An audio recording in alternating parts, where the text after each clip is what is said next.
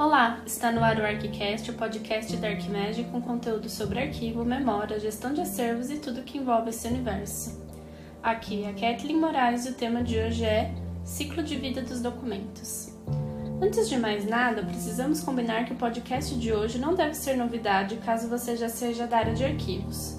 Porém, como aqui no podcast temos o objetivo de oferecer conteúdo sempre do início, ou seja, beabá da coisa, para evitar a sensação de que ele é conhecido por todo mundo, é por esses conceitos que vamos iniciar, tá bem? Então, aproveite para fazer uma revisão, se você já sabe do conteúdo, ou siga para o próximo podcast. Dito isso, vamos lá!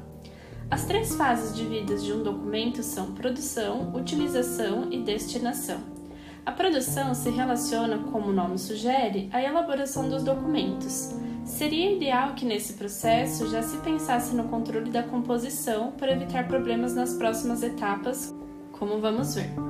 Depois de elaborado, o documento segue para a fase de utilização, ou seja, quando é solicitado e consultado com grande frequência Neste período, precisamos nos preocupar com a organização do arquivo, pois essa conduta permite que a informação esteja disponível quando solicitada de maneira mais fácil.